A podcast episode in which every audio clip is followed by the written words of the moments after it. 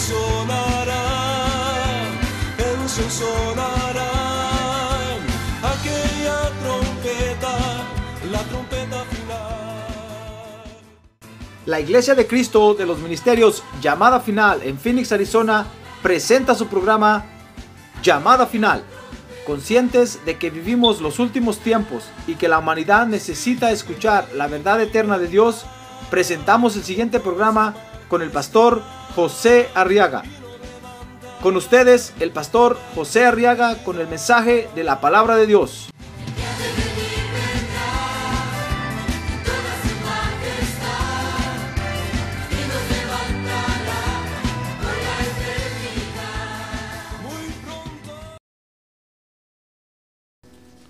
San Lucas capítulo número 11, verso número 17. Gloria a Dios.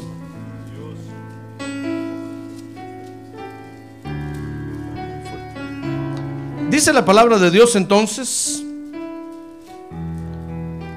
pero conociendo él sus pensamientos les dijo, todo reino dividido contra sí mismo es asolado. Y una casa dividida contra sí misma se derrumba. ¿Quiere leer conmigo ese principio que el Señor habló ahí? A ver, en voz alta, leámoslo todos. Pero conociendo él sus pensamientos, les dijo, todo reino dividido contra sí mismo es asolado. Y una casa dividida contra sí misma se derrumba. Amén. Muy bien, quiero que vea conmigo cómo en estas palabras o con estas palabras el Señor Jesucristo, fíjese, está enseñando acerca de otra actitud muy importante que debemos de tener. Y es la actitud de la unidad. A ver, diga conmigo, actitud, De, la unidad. Fíjese que yo pensé que la unidad no era una actitud, pero es una actitud. Porque dice la Biblia que estemos siempre solícitos en guardar la actitud o, o la unidad del Espíritu. Es decir, la unidad, hermano, es algo que, que, nace dentro de nosotros. Por eso es una actitud. Fíjese que con esta actitud vamos a lograr una victoria muy importante, hermano. Y lo que vamos a lograr es que vamos a, la victoria que vamos a alcanzar es que vamos a lograr que el reino de Dios y la iglesia permanezcan. El Señor lo dijo ahí. El Señor dijo, una casa dividida, dijo primero, un reino dividido contra sí mismo es asolado. Si nosotros no tenemos una actitud de unidad, hermano, oiga, dice, todo reino dividido contra sí mismo es asolado. Y una casa dividida contra sí misma se derrumba. Por eso es importante esa, actitud. Porque con esa actitud vamos a afirmar el reino de Dios en la tierra. Mire qué tarea tan importante Dios nos está dando, hermano. Siendo Dios el Todopoderoso, nos da el privilegio de que nosotros afirmemos su reino en la tierra. Nos da el privilegio de que nosotros hagamos permanecer la iglesia de Cristo sobre la tierra. Por eso es importante esta actitud. Unidad, fíjese que es la propiedad de lo que está unido o de lo que no está dividido. Usted dirá, pastor, qué definición tan, tan buena es, me quedo en lo mismo. Entonces surgen ahí otros dos conceptos. Primero, unión, dice que es la propiedad de lo que está unido. Unión, fíjese que es la alianza o la asociación de personas para ayudarse mutuamente en la consecución de un fin. Ah, entonces ahora ya toma más sentido eso, ¿verdad? Entonces diríamos que unidad, fíjese que es la propiedad que, que tiene la alianza o la asociación entre personas para que alcancen un objetivo. Pero el otro término que aparece ahí es división. Y dividido es la enemistad, es la desunión o, o el enfrentamiento entre personas. Entonces unidad es la propiedad de lo que está unido o de lo que no está dividido. Es decir, nosotros tenemos una buena actitud de, de unidad, hermano, cuando tratamos de, de no entrar en enfrentamientos con los hermanos, cuando tratamos de no estar en enemistad con los hermanos, porque debemos todos de, de- juntarnos aquí para alcanzar el objetivo. El objetivo es hacer que el reino de Dios permanezca en la tierra hacer que la iglesia de Cristo permanezca en el lugar donde está. Y que no desaparezca, hermano. Todo lo que, lo que nos divide, todo lo que nos separa, todo lo que nos enfrenta uno al otro, nos daña. Daña al reino de Dios, daña a la iglesia. Por eso los, los enfrentamientos, las confrontaciones no son buenas, hermano. Porque eh, en lugar de, de- de sanar una herida, en lugar de solucionar un problema, más pueden ahondar el problema. Todo lo que nos enfrenta, todo lo que nos, nos, nos, nos separa, todo lo que nos saca de la unidad, las enemistades, fíjese. Todo eso destruye la unidad. Entonces nosotros tenemos que, que tener en el corazón, hermano, siempre la actitud de estar juntos en alianza o en asociación para ayudarnos mutuamente. Acuérdense que Dios, nuestro Dios, dice la Biblia, es el Padre de las misericordias. Es el Dios que se, que se goza en hacer misericordia, hermano. Entonces, tenemos que unirnos y tenernos misericordia unos a otros. Mire, si nosotros en el hogar nos tenemos misericordia unos a otros, jamás se va a dividir el hogar. Si en la iglesia nos tenemos misericordia unos a otros, jamás se va a dividir la iglesia. Si en el mundo nos tenemos misericordia unos a otros, el reino de Dios se va a firmar aquí en la tierra. Gloria a Dios, démosle un aplauso al Señor. Gloria a Dios. Gloria a Dios. Ahora Dios, hermano, nos llama a la unidad. Nos llama a que tengamos esa actitud de unidad. Dice el Salmo 133, 1. Mirad cuán bueno y cuán agradable es que los hermanos habiten juntos. Pero juntos en qué lee usted ahí? ¿Juntos en qué? Juntos en armonía. ¿Y sabe qué es armonía? Fíjese que armonía es amistad y buena relación, dice el diccionario. Al aplicarlo a personas, por supuesto que la armonía es un término de música, pero al aplicarlo entre personas, dice que es amistad y buena relación. Entonces nosotros, hermano, Dios ve nuestra reunión agradable. Dice el Salmo 133.1, buena y agradable la ve.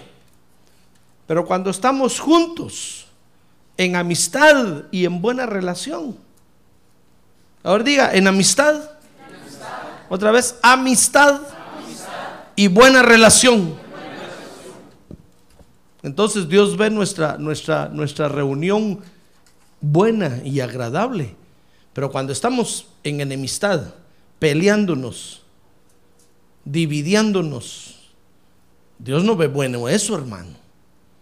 Dios no ve bueno eso. Por eso es que aún la Biblia, fíjese, dice que que si, que si un creyente está viviendo en pareja con otra persona que no es creyente, si el que no es creyente no quiere vivir con el creyente, dice la Biblia entonces que se separen. Porque dice ahí, porque a paz nos llamó Dios. No a vivir como perros y gatos. Pero está hablando en el caso de un matrimonio mixto, donde uno de los dos es creyente y el otro no es. Ahora, cuando los dos son creyentes, ya no se pueden separar, hermano. Lo que tienen que hacer es tenerse misericordia uno del otro. Amén. Muy bien, entonces Dios nos llama a la, a la- a la unidad, a que vivamos juntos en armonía, es decir, juntos en amistad y en buena relación, hermano. Fíjese que la unidad tiene por lo menos dos aplicaciones. La primera es la aplicación para nuestra propia vida. Quiero que vea Primera de Tesalonicenses 5:23. Antes de estudiar los versos que leímos al principio, dice ahí Primera de Tesalonicenses 5:23 y que el mismo Dios de paz os santifique por completo y que todo vuestro ser Mire, espíritu, alma y cuerpo. ¿Sabe usted que tenemos tres partes, verdad? Espíritu, alma y cuerpo. Sea preservado irreprensible para la venida de nuestro Señor Jesucristo. Entonces, la, primer- la primera aplicación de la unidad, fíjese hermano, a la que Dios nos llama es la unidad de nuestro propio ser. Nosotros no vamos a agradar a Dios si estamos divididos dentro de nosotros mismos, hermano. Fíjese que espíritu, alma y cuerpo tienen que los tres estar de acuerdo para buscar a Dios. Cuando usted viene, a la- viene la iglesia y está pensando, mejor me hubiera quedado en mi casa, usted está dividido, ahí no está agradando a Dios, hermano. Y así dividido no va a permanecer. Así dividido no va a aguantar. Cuando usted, fíjese, es motivado, por ejemplo, a hacer algo para Dios, pero después se arrepiente, usted está dividido dentro de usted. Así nunca va a hacer nada, hermano. No va a prosperar. Usted tiene que ponerse de acuerdo. Por eso dice la Biblia que aún para darle algo a Dios, que lo hagamos con alegría, como leímos ahorita en las ofrendas. No por obligación, sino con alegría. Entonces usted tiene que ponerse de acuerdo usted mismo, hermano. Y decirle a su alma, mira alma, vamos a hacer esto para Dios, pero no vayas a reprochar. No vayas a, rezongar. No vayas a relinchar. gloria a Dios, gloria a Dios. No vayas a oponerte. Y si usted, y si usted está de acuerdo, hermano, y usted viene y todo su ser, espíritu, alma y cuerpo, hacen, hacen algo para Dios, y de repente alguno de los tres va a empezar a protestar, sujétalo en el nombre de Jesús. Y dígale, hey, quieto, quieto. Quedamos de acuerdo que lo íbamos a hacer para Dios. Pero ¿sabe usted que hay, hay, hay creyentes que, que hoy dicen sí, mañana dicen no? O si dicen no, mañana dicen sí. No saben qué quieren, hermano. Hoy quieren una cosa, mañana quieren otra, ya no quieren eso, quieren lo otro. Es una inconformidad. Mire, eso es una división dentro de ellos mismos que están viviendo. Y así no se puede alcanzar nada. Así no se puede lograr nada. Tenemos que comenzar uniéndonos dentro de nosotros mismos, hermano. Tenemos que tener una actitud de unidad. Y, la- y- el objetivo de esa unidad es agradar a Dios. Por eso dígale a su ser, a ver, dígale, ser mío. El objetivo de tu vida aquí en la tierra es agradar a Dios. Es buscar a Dios. Amén. Para que quede sellado. Entonces cuando, cuando su alma empiece, empiece a inquietarse y empiece a inquietarlo a usted, a, a- a- querer cosas ilícitas, entonces usted, alma mía, quieta en el nombre de Jesús. Reposa, reposa, porque acuérdate que estamos en unidad. Entonces, la unidad, hermano, la primera aplicación que tiene es para nuestro propio ser. Si nosotros estamos divididos, Eh, La Biblia le llama al, al creyente que está así dividido, le llama creyente inconstante. Creyente que no sabe lo que quiere. Muy bien, la otra aplicación es entonces la unidad en la iglesia. Fíjese que dice Éxodo capítulo 26, verso 6. Vea conmigo esta figura.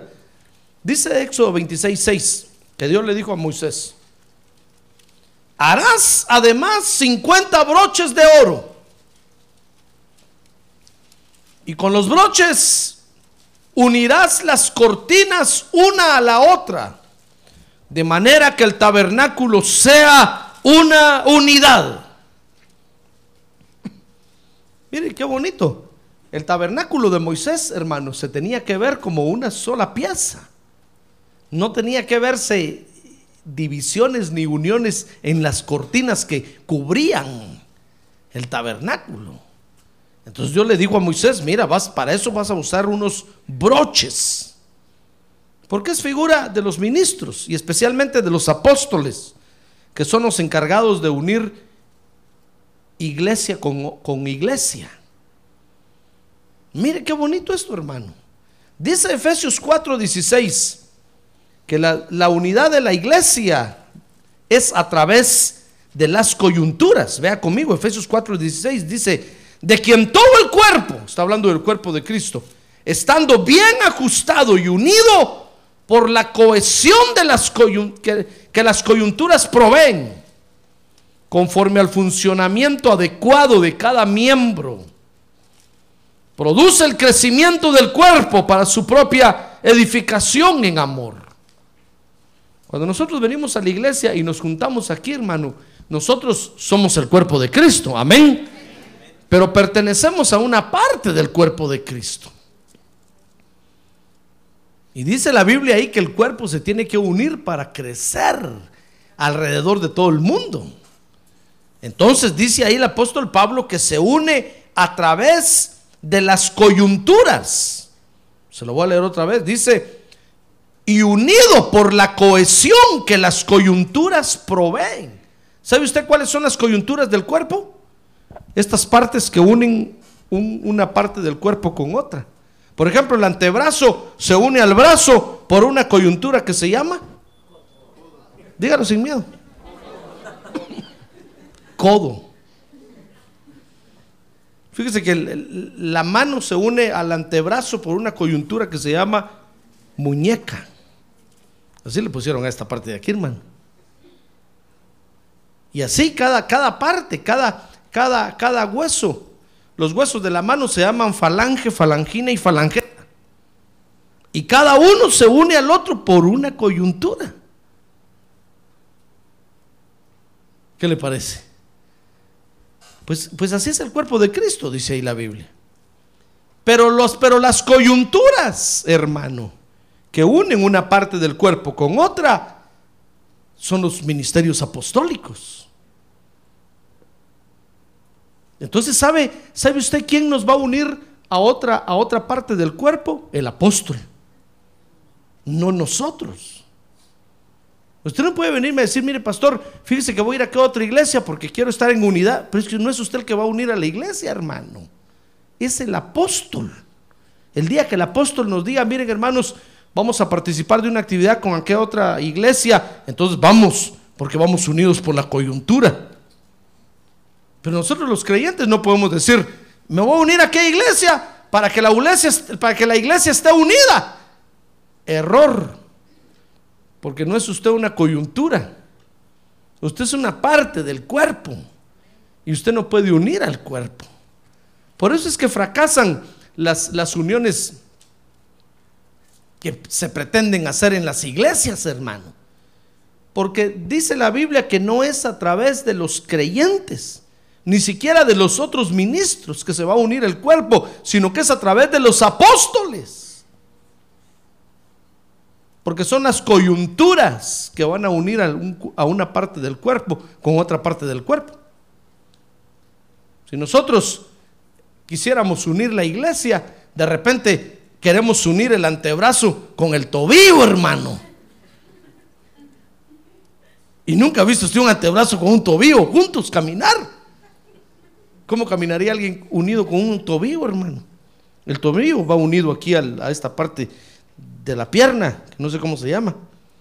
Y esta parte va unida al fémur por, por la rodilla, por la rótula. Ah, pero entonces el Señor, con cada comisión que le ha dado a cada apóstol, fíjese, los va uniendo en las perfectas partes del cuerpo de Cristo, en donde se deben de unir. ¿Ya ve qué bonito es eso? Así es que cuando a usted le digan, vénganse, unamos, digan ustedes, no, nosotros tenemos una coyuntura, si quieren unirse con nosotros, hablen con nuestra coyuntura.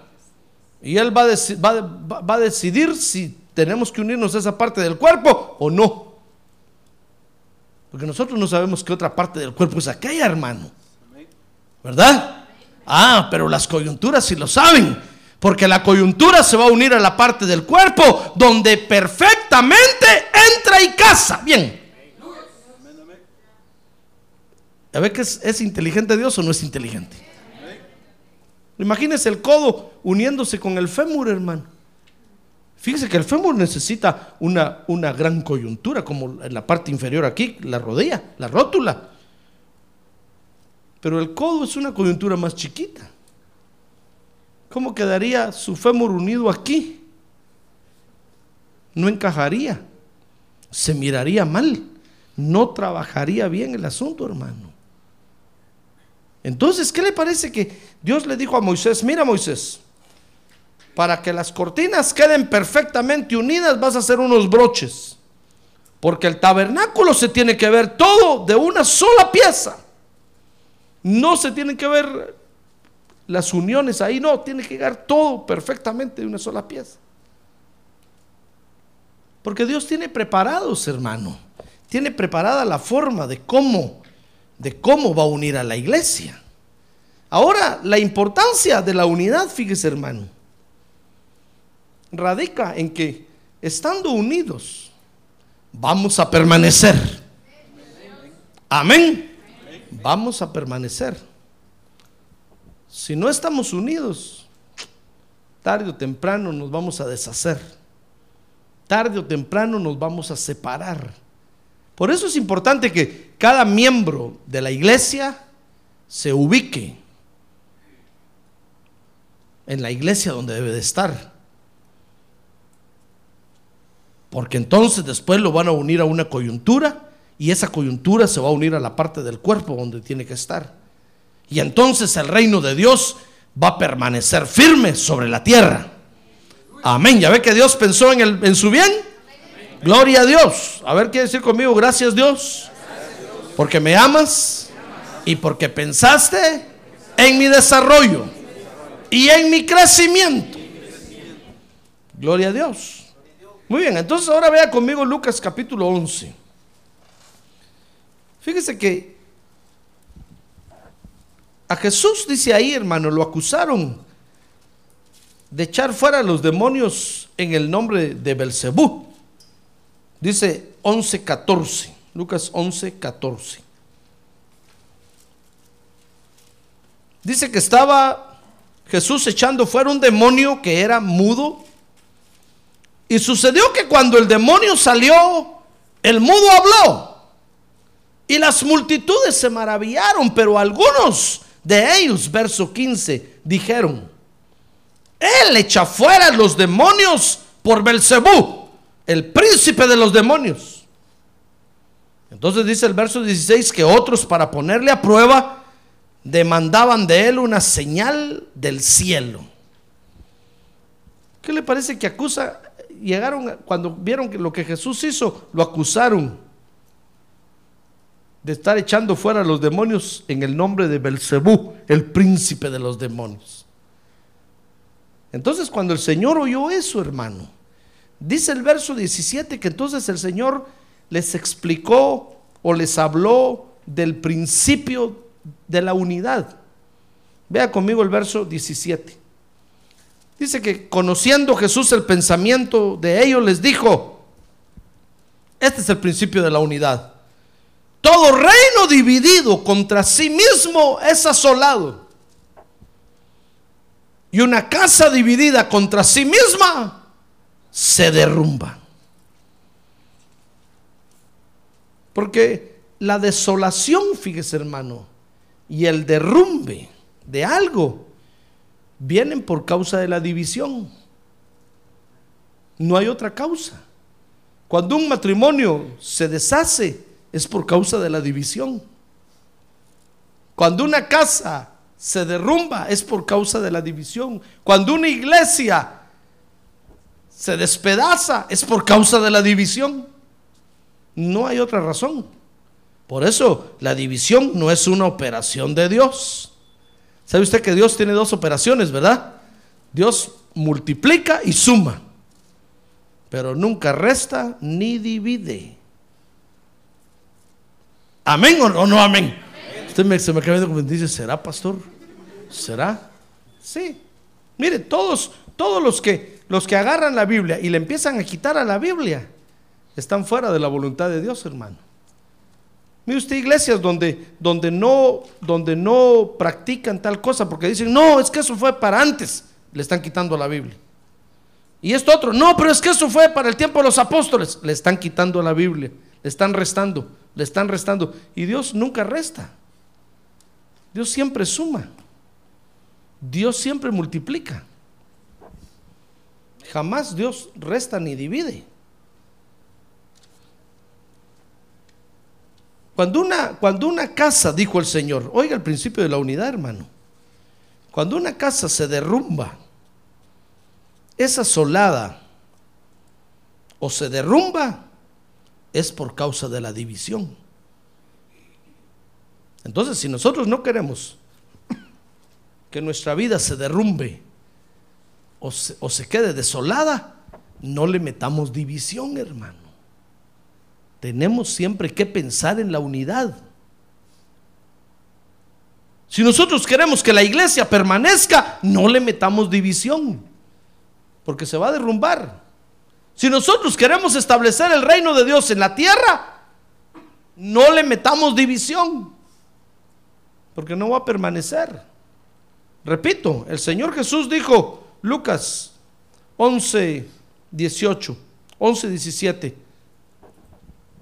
todo reino dividido contra sí mismo es asolado. Por eso dice, dice el, dijo este Maquiavelo, divide y vencerás.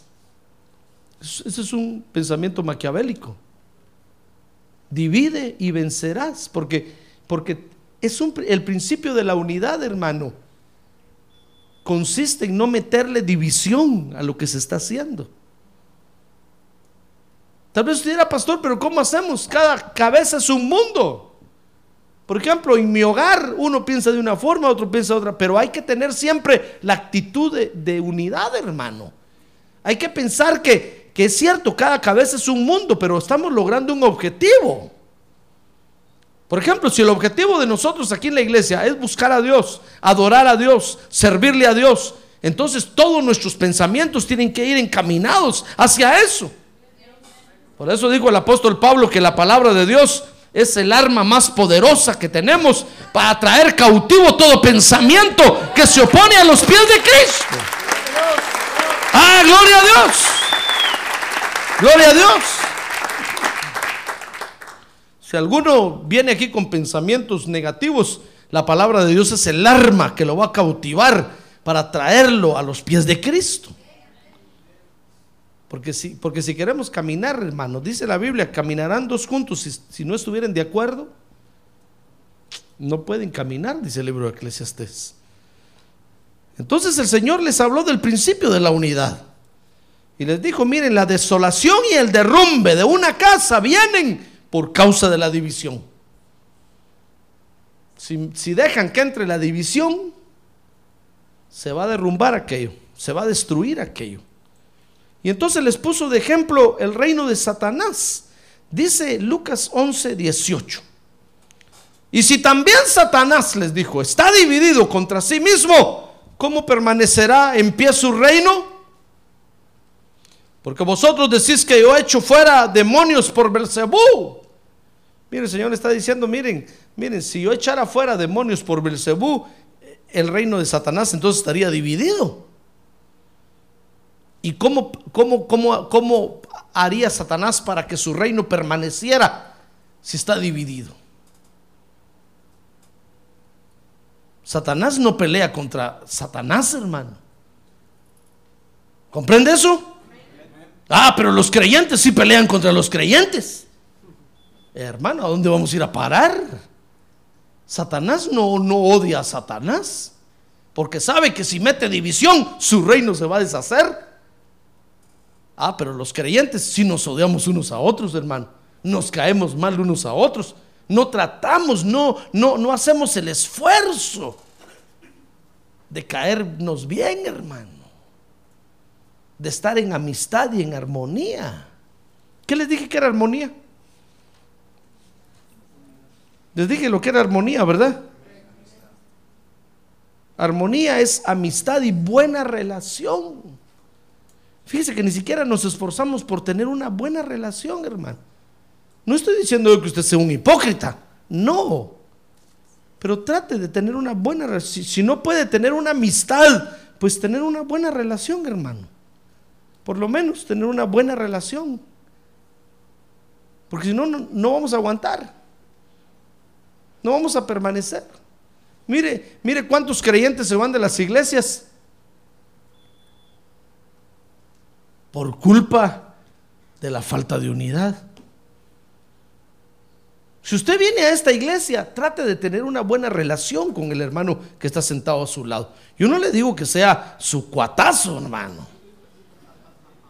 Que usted diga, este es mi cuatazo del alma. No, no, no, no, no. Está bien, si, si, no, si no congenia usted con él, si no, por lo menos trate de tener una buena relación, porque si no, no vamos a aguantar, hermano. Y una vez le, dije, Señor, si todos los que han venido a la iglesia estuvieran aquí, qué localón tan grandote necesitaríamos. Pero ¿cuántos se van, hermano? Porque vienen a la iglesia y lo primero que reciben son caras amargas, señales de enemistad, signos de pelea. Y como vienen, y como vienen del mundo, saben lo que quiere decir eso. Viene conmigo y dice, pastor, me voy porque aquel así me hizo. Y yo le digo, ¿qué quiere decir eso? Quiere decir que nunca voy a entrar en su clan.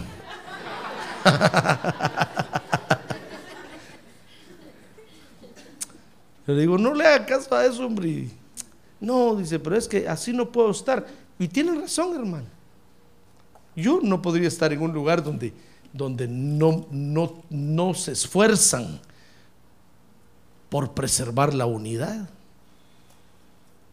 Yo no le digo a usted que sea mi amigo, no, pero por lo menos tengamos una buena relación, hermano. Por lo menos saludémonos amablemente, diga, pastor, ay, mucho gusto, hermano.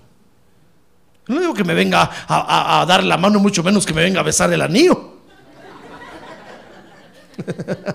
no, no, no, no, no. Si ese pastor quiere que uno se le arrodille enfrente y que... No, no, no, no, no, no, hermano. Pero por lo menos de lejos siquiera, pastor, mucho gusto, mucho gusto, hermano, que le vaya bien.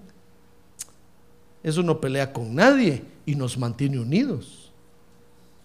Pero si usted dice, no, ese me cae mal, lo que predicó hoy me dio por toda la torre, ni a Dios le digo, y si sale ahí le echo el carro encima. Por eso tengo un carro grandote para. Si trae usted uno grande, yo tengo otro más grandote. ¿Comprende? Mire, ¿cuántos hay que se van de las iglesias porque no, nosotros no nos esforzamos un poquito, hermano? Si no estar en amistad, por lo menos en una buena relación. Por lo menos en, en, en tratar de ser agradable.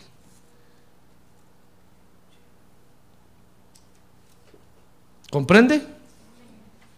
Entonces el Señor le dijo, miren, ustedes no saben lo que hablan, en otras palabras, si yo echo fuera los demonios, a los demonios por Satanás, el reino de Satanás está dividido, ya se hubiera destruido.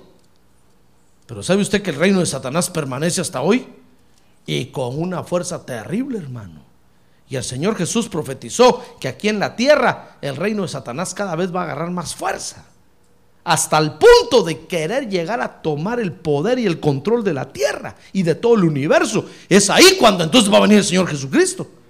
¿Sabe usted por qué el Señor Jesucristo no ha venido hasta hoy? Porque está esperando que Satanás dé el último paso que tiene que dar. Y como ve que no lo da, y de repente dice, sí lo doy, y retira el pie, el Señor dice, no, yo espero, yo espero. Cuando vea que Satanás da el último paso y quiere tomar control de la tierra y de todo el universo, entonces en ese momento el Señor Jesucristo va a decir, eso sí ya no lo permito. Eso sí ya no lo soporto y se va a dejar venir a la tierra. Pero el reino de Satanás está fuerte, hermano. Que no lo engañen a ustedes diciéndole, no, Satanás no existe. Claro que existe.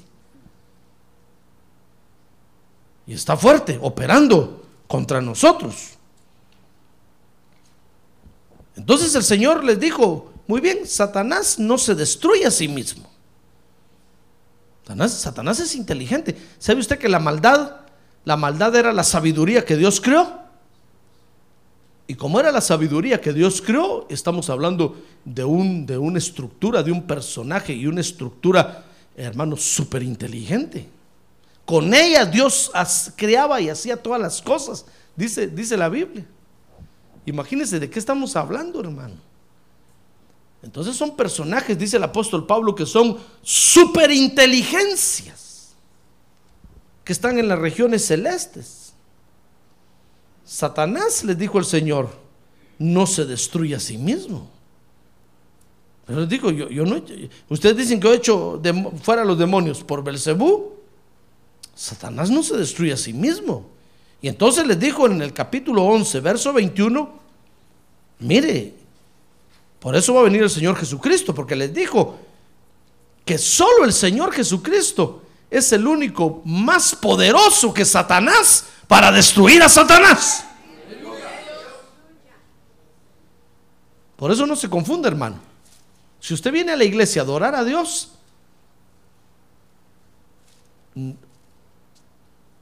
usted no le debe dar lugar a Satanás. Porque no puede estar con Satanás y con Dios. Si usted viene aquí a la iglesia a buscar y adorar a Dios, tire, hermano, la lectura de las cartas, tire los horóscopos, todo lo que es brujería, magia y hechicería, santería, tírelos. Porque no puede estar usted con una mano con Satanás y otra con Dios, hermano.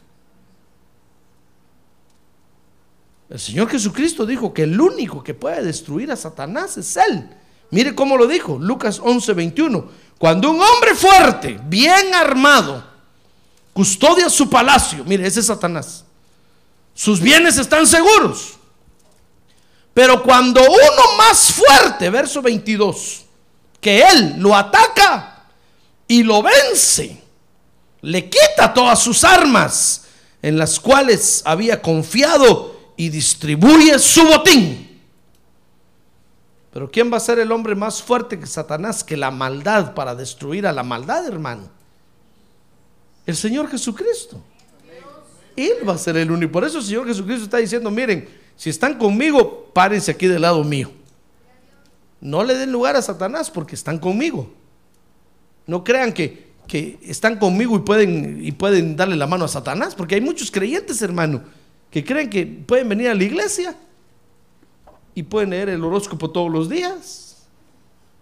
Hay muchos creyentes que vienen a la iglesia y como la Biblia no les habla, entonces van con el brujo que les hable, que les tire las cartas en el suamit.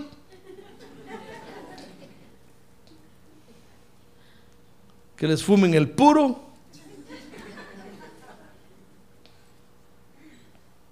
¿Eh, cómo se yo? No se puede, hermano. Mire, el Señor Jesucristo, el Señor Jesucristo lo dijo. El único que va a destruir a, la maldad porque es más fuerte que la maldad, es decir, a Satanás, se llama Jesucristo. Mire, y entonces les puso el ejemplo no solo de Satanás, sino el ejemplo del reino de Dios. Lo que les estoy hablando, mire Lucas 11, 19. Lucas 11, 19.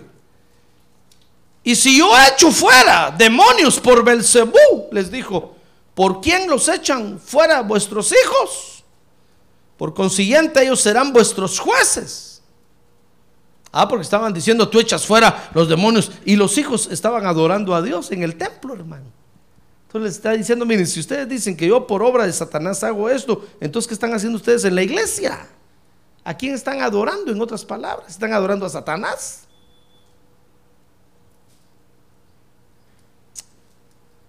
¿Se da cuenta? Si nosotros pensamos, hermano, que la obra de Dios se hace por, por medio de mafias, por medio de, de, de, de Mickey Mouses, por medio de tramposos, entonces, ¿a quién estamos adorando al, al fin, al fin, hermano? No estamos adorando a Dios. Si nosotros venimos y, y- nos ponemos a pensar, no, este pastor, ah, este pastor tiene cara de, de sinvergüenza. Entonces, ¿a quién venimos a adorar aquí, hermano? ¿Comprende? Si usted empieza a ver al hermano que tiene a un lado y empieza a decir, no, este tiene cara de ladrón. Tan bonito que canta, tan bonito que danza, pero tiene cara de maloso. Hermano, entonces, ¿a quién, a quién venimos a adorar aquí? Eso es lo que el Señor está diciendo ahí. Diciendo, miren, si yo echo fuera los demonios por Belcebú, ¿por qué nos echan fuera vuestros hijos? Si sus hijos están en la iglesia, están en el templo. Dice el verso 20, pero si yo por el dedo de Dios echo fuera los demonios, entonces el reino de Dios ha llegado a ustedes. Si nosotros venimos a la iglesia y venimos a adorar a Dios, hermano, creamos que Dios está aquí. Amén. Yo creo que Dios está aquí firmemente, hermano. ¿O cree usted que cuando le digo, hermano, ¿sabe qué? Déjele eso a Dios, Dios lo va a sol- ¿Cree que es un decir? ¿Que solo por quitármelo de encima? No, hermano, yo sé lo que le estoy diciendo. La gente afuera habla solo así, dice, no, lo dejamos todo en las manos de Dios, dice. Porque es el decir de ellos ya y a saber en qué manos de qué Dios. Pero cuando yo le digo a usted aquí, confíe, Dios va a hacer justicia, es porque yo sé de qué Dios le estoy hablando, hermano. Yo sé que Dios está aquí. Entonces, Señor, les digo, miren, si ahora si yo por el dedo de Dios echo fuera los demonios, entonces el reino de Dios se ha acercado a ustedes. No es obra de Satanás esto, sino que es obra de Dios. Porque, porque Satanás no se destruye él a sí mismo. Entonces dice el verso 23 que el Señor les dijo, hablando del reino de Dios, el que no está conmigo, contra mí está. Y el que conmigo no recoge, ¿qué dijo? Desparrama. Mire, el que no está con Cristo va a terminar destruyendo la obra de Dios, hermano. Por eso no se confunda. Si usted viene a la iglesia, hermano, asegúrese de estar del lado de Dios. Limpie su casa y saque todo lo que tenga olor a azufre, porque es del infierno. ¿No cree usted que puede venir a la iglesia y tener a su San Martín de Porres todavía de cabeza? Ahí metido en el closet escondido que nadie lo mire, esperando que le haga un milagro. No, porque, porque más adelante usted va a terminar destruyendo la obra de Dios, hermano. El Señor Jesús dijo, el que conmigo no recoge, la riega. Si usted está aquí, bueno, quédese aquí. Stay here. Esté aquí. Quédese aquí. Descanse aquí. Repose aquí. Pero no puede decir, no, pues sí, yo estoy allá, pero no sería bueno también agarrar a este otro por aquello de que me falla allá, agarro aquí. No, hermano. Porque vamos a terminar destruyendo la obra de Dios. Amén. Muy bien. Entonces, ¿por qué a veces los creyentes sufrimos entonces, hermano? Sufrimos, dijo el Señor ahí, porque no buscamos la unidad. Mire conmigo Lucas 11, 24. Lucas 11, 24. Dice que cuando el espíritu inmundo sale del hombre, pasa por lugares áridos buscando descanso. Y al no hallarlo dice, volveré a mi casa de donde salí.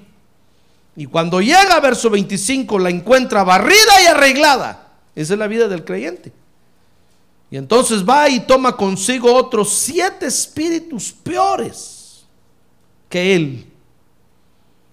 Y entrando, moran allí. Y el estado final de aquel hombre resulta peor que el primero. Mire, ¿por qué entonces nosotros, si estamos con Dios, por qué sufrimos a veces? Porque caemos en esa posición mediocre, hermano, de pensar que Dios puede tolerar un poquito de maldad en nosotros. Caemos en esa posición intermedia de pensar que un poquito de tinieblas que tengamos nos va a ayudar. Es un error, hermano. Eso va contra el reino de Dios y nos va a destruir a nosotros mismos. Si estamos con el Señor, entonces estemos con Él.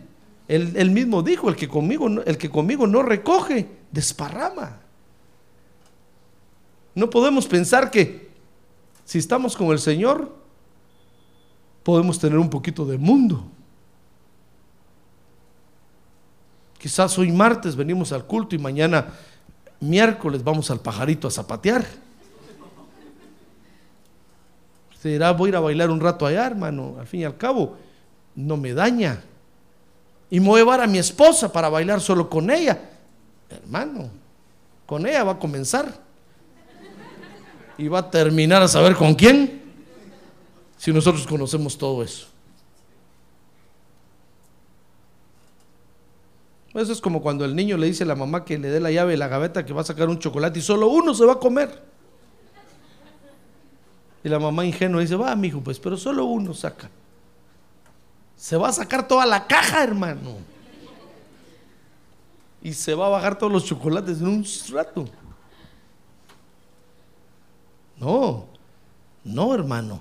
Si nosotros estamos con el Señor, tenemos que buscar la unidad con Él. Cuando el creyente empieza con esas divisiones, ¿sabe? El Espíritu lo deja solo. Ahí lo dijo el Señor. El Espíritu es el que entra en nuestra vida, el Espíritu de Dios, y barre, y barre nuestra vida, nuestra alma la limpia y la empieza a ordenar. Pero cuando empieza a ver que empezamos con esas divisiones, el Espíritu nos deja, hermano. Y entonces dice que el demonio que salió de esa casa va y busca siete más. Yo no sé de qué lo ha liberado Dios a usted, pero si no busca la unidad con Él, con el Señor Jesucristo, hay siete demonios más que lo andan buscando. Y usted dirá, pastor, a mí Dios me liberó del demonio de esto, me liberó de un demonio de alcoholismo, me liberó de un demonio de no sé. Imagínese siete por, por cinco. 35 demonios están ahí vigilándolo a ver a qué horas, a ver a qué horas usted se divide para venir a posesionarlo, hermano.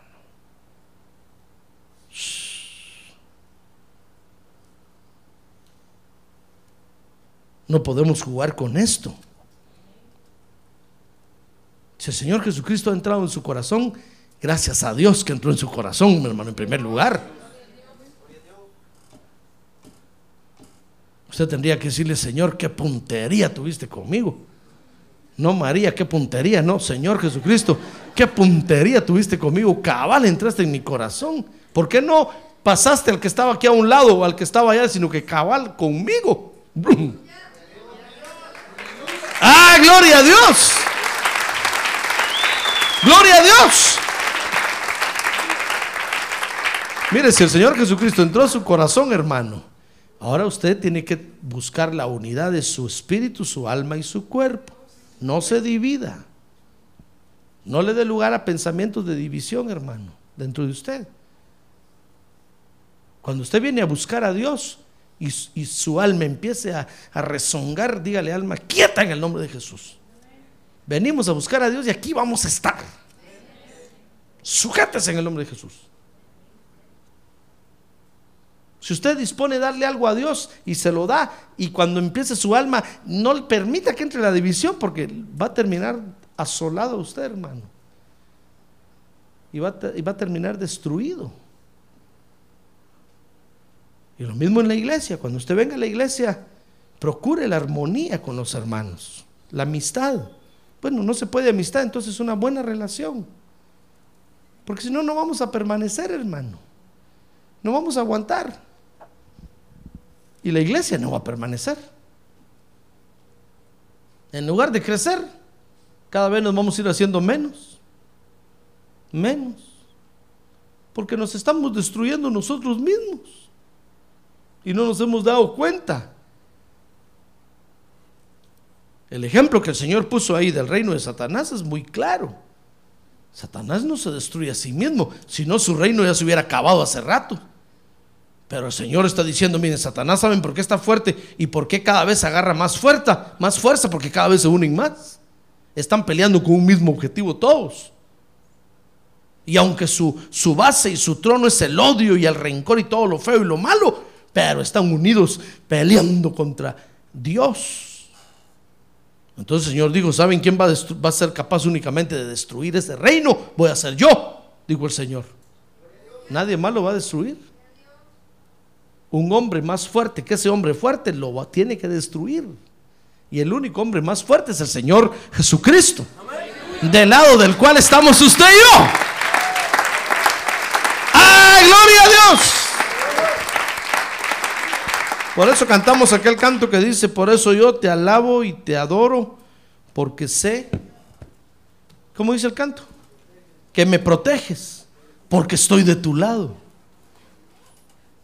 Si usted está del lado del Señor Jesucristo, párese del lado de Él, hermano. Y con Él recoja. No desparrame, recoja. Y entonces el Señor lo va a proteger. Porque lo va a ver con una buena actitud de unidad. Si usted viene a la iglesia porque aceptó a Jesús como su Salvador y nació de nuevo, pues venga a la iglesia, hermano, y llénese de Dios. Y busque la unidad con Dios. Pero no meta división en el asunto porque se va a desolar, se va a destruir. Y después va a decir usted, pero si yo antes iba a la iglesia, pero y ahora ya no voy. ¿Y por qué? Porque metió un día, dejó meter división en su corazón. Debemos de mantener una actitud de unidad. Amén. A ver, cierre sus ojos, hermano. Cierre sus ojos esta noche, cierre sus ojos. El Señor nos llama a mantener una actitud de unidad para que la iglesia permanezca. Si nosotros queremos ser una iglesia que permanezca en esta ciudad, debemos de mantener una, actitud de unidad. Con todos los que vengan. Armonía, amistad y buena relación. Con todos los que vengan. Tal vez usted dirá, pastor, pero me cae mal, pero mantenga una buena relación, hermano. Pídale al Señor que lo libere de ese mal sentimiento, porque usted quiere estar en unidad y va a ver que el Señor lo va a liberar. Pero ¿por qué se van muchos de las iglesias, hermano? Porque nosotros no procuramos la unidad. Y qué lástima que la iglesia no permanece. Hay lugares donde la iglesia se autodestruye, hermano. Satanás no hace eso. Y nosotros sí lo hacemos. No, es tiempo de recobrar esta actitud de unidad. De mantener la armonía, que es amistad y buena relación. Entonces va a ver que la iglesia va a permanecer y el reino de Dios se va a establecer. Y usted como creyente va a ser un creyente firme y estable buscando a Dios. Queremos tener esa actitud de unidad. Quiero orar por usted, hermano. ¿Quiere ponerse de pie, levantar su mano en alto y decirle, Señor, quiero tener esa actitud de unidad? Porque es la actitud que beneficia tu obra. Porque es la actitud que beneficia tu reino en este lugar. Quiero tener esa actitud. Levante su mano en alto, Padre. Aquí estamos delante de ti esta noche. Porque queremos tener esa actitud de unidad en nuestro corazón. No queremos dejar entrar la división. Porque la división nos va a desolar. Porque la división nos va a destruir. Rechazamos toda división.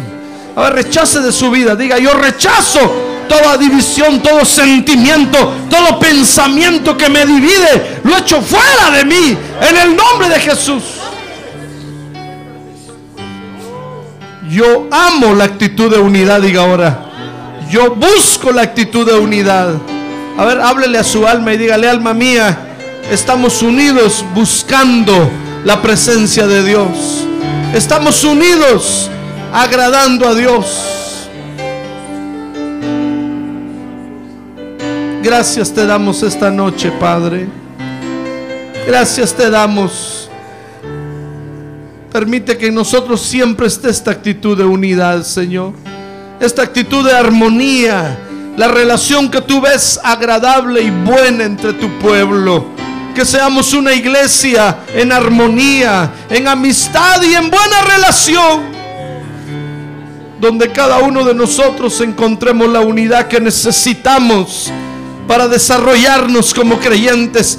La unidad que necesitamos para venir ante tu presencia, oh Dios, y afirmarnos delante de ti. Queremos tener esa actitud de unidad. Ahora levante su mano y muévala así. Dígale, Señor, yo quiero tener esa actitud de unidad. Porque quiero ser, quiero estar en tu reino siempre. Porque quiero estar en tu reino siempre, Señor.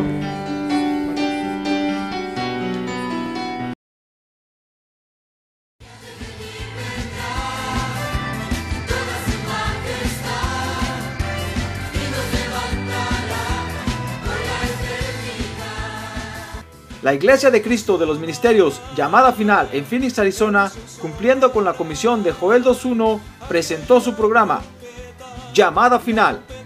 Esperamos que nos vuelva a sintonizar la próxima semana a la misma hora por esta emisora. Los invitamos a nuestras reuniones en el 6023 Norte 71 Drive, esquina con Bethany Home Road. Para mayor información puede llamarnos al 623-934-1259 o visitarnos en la internet al www.llamadafinalphoenix.com.